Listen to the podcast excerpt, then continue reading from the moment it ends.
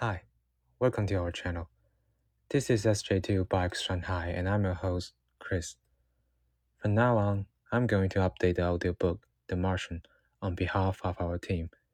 If you like our podcast, please subscribe our channel, and I will feel really honored if you like my storytelling. So let's first talk about this book, The Martian, written by the American author Andy Weir. It had already been a successful fiction before it was adapted for the screen.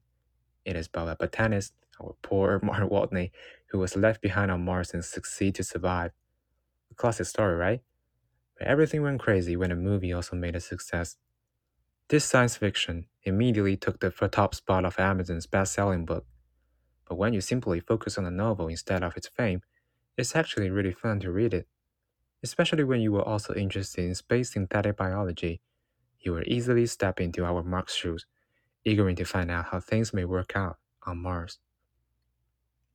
And to make a preview of our podcast, Mark Watney will be there, telling his own story on Mars. Hope you like it.